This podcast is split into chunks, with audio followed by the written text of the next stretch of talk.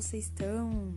Muito bem, aqui quem fala é a Alienista e hoje a gente vai falar um pouquinho sobre a grande questão que não quer calar, não é mesmo?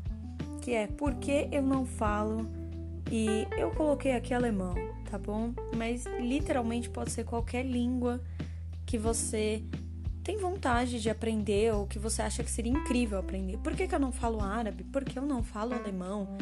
E por que que, principalmente, eu não falo chinês ou japonês ou qualquer coisa assim? Muito bem, hoje você vai descobrir por que que a maior mentira que já inventaram no mundo é que português é uma língua difícil, uma das línguas mais difíceis do mundo. Isso é uma imbecilidade sem limites. E aqui nesse episódio, além de descobrir isso, você também vai descobrir por que, que você não fala alemão, chinês, japonês e árabe, tá bom? Beleza? Então vamos lá. Muito bem, gente. Seguinte. Uh, existem muitas discussões, tá?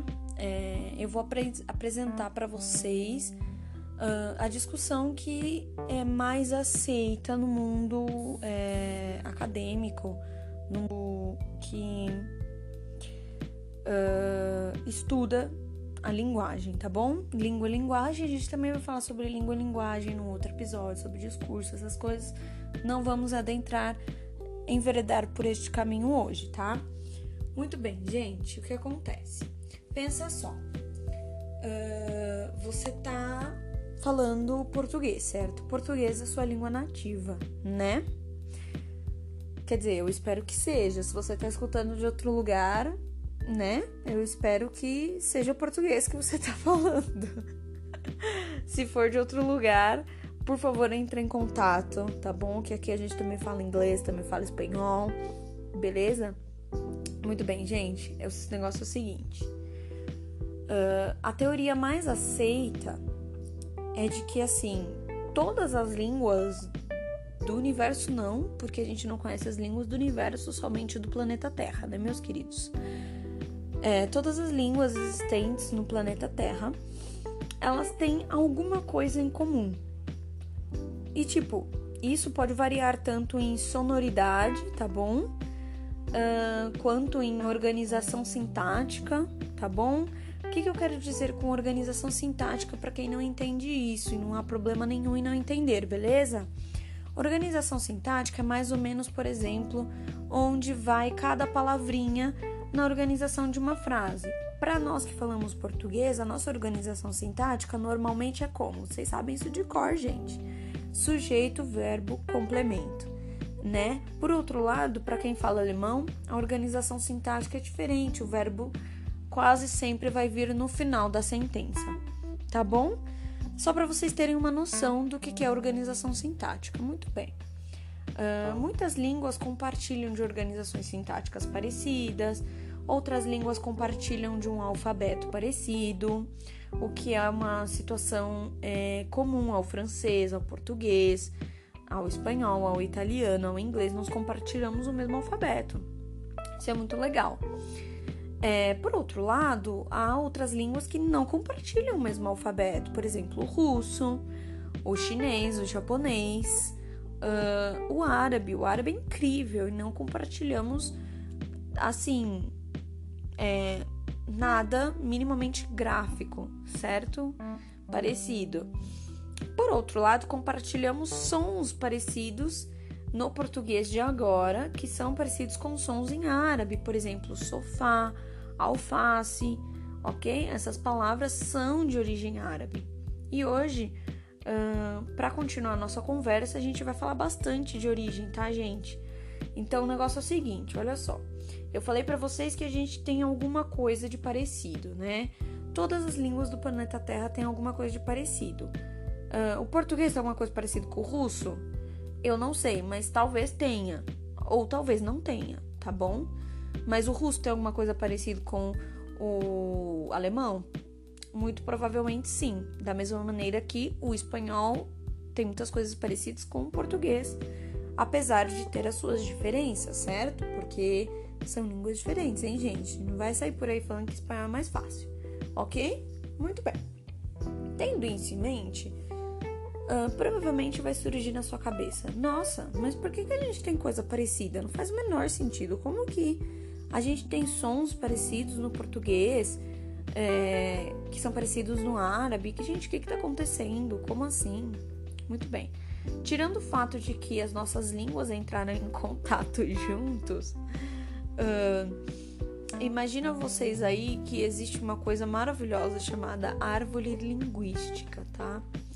Pensa só na árvore linguística.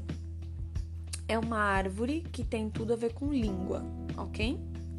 Como os estudos é, linguísticos são eurocêntricos, tá, galera? Ou seja, o pessoal só quer saber da própria língua. É, esta árvore linguística da qual eu vou falar para vocês hoje, ela não abarca uh, é, línguas indígenas, por exemplo, tá? Aqui do Brasil ou de outros lugares, tá bom? Isso aí já é um outro caminho e o pessoal tá estudando hoje em dia, o que é muito legal. Mas a gente tá falando, né, infelizmente, das línguas europeias, né? De origem europeia, tá? Europeia entre aspas, né? Mas aí também já é outra discussão, não vamos discutir isso hoje. Muito bem, gente, pensa só numa árvore, tá? O tronco da árvore, ou seja, a parte mais antiga da árvore, tá? Porque a árvore ela cresce de baixo para cima, certo? Do tronco para os galhos. Então, o tronco da árvore é a parte mais antiga, beleza? O tronco da árvore, a gente ainda não sabe onde é que ele tá, ok? Então a gente chama ele de indo-europeu. Por quê? Porque apesar da gente ter coisas escritas muito antigas das outras línguas e sabermos que elas têm coisas muito parecidas, a gente ainda não, cons não conseguiu chegar nessa língua que parece que gerou as outras. Entendeu? Ok, gente? Muito bem. Então a gente chama essa árvore uh, linguística de árvore do indo-europeu. Muito bem. Pensa aí para você que essa, esse indo-europeu era uma língua falada por uma grandessíssima nação, que essa nação foi dividida em algum momento da história e conforme ela foi sendo dividida, foram, foram se criando novas línguas. E por este motivo é que conservamos alguma similaridade. Ok, gente? Vocês estão entendendo? Muito bem. Então pensa só, a árvore cresceu, né? A árvore cresceu, os povos se separaram e foram aí uh, criando outras, criando não, né? Mas variando a sua língua, né? E aí pensa só, uh, tem um galho, tá bom? Aqui do lado direito, vamos dizer que tá no lado direito, tá? Pensa numa árvore, põe um galho ali no lado direito, que é o galho das línguas germânicas, ok? Que veio lá do indo-europeu e é o galho das línguas germânicas. O galho das línguas germânicas, é, ele tem várias línguas dentro dele. Por exemplo, o, o inglês é uma língua germânica, por exemplo, e o alemão. Vocês acreditam? Então, ou seja, quer dizer que as línguas que estão neste galho compartilham de algumas similaridades, seja ela sintática, seja ela de som, seja ela de. E aí vão mais, os mais diversos níveis de similaridade, tá bom? Como eu tinha explicado para vocês no início. Muito bem. Longe deste galho, ou seja, lá do outro lado, que é o completo oposto, tá? Temos aí o galho do, das línguas latinas, tá bom? Então, todas as línguas que estão penduradinhas nesse galho das línguas latinas conservam é, entre si, compartilham entre si a similaridade é, fônica, gráfica, uh, similaridades sintáticas, ok? Quem são? É o português, o espanhol, o italiano e algumas coisinhas até um pouquinho de francês, viu? Muito bem. Isso quer dizer que é tudo diferente de tudo? Não, gente, não é assim, tá? Temos aí o outro galho das línguas é, arábicas, ok? Só para vocês entenderem. Então, qual é a grande questão? Lembra que eu falei para vocês que a coisa mais insana que já inventaram foi dizer que o português é uma das línguas mais difíceis do mundo. Não é, gente. Por quê? A dificuldade depende do galho em que você está pendurado, que nem macaco.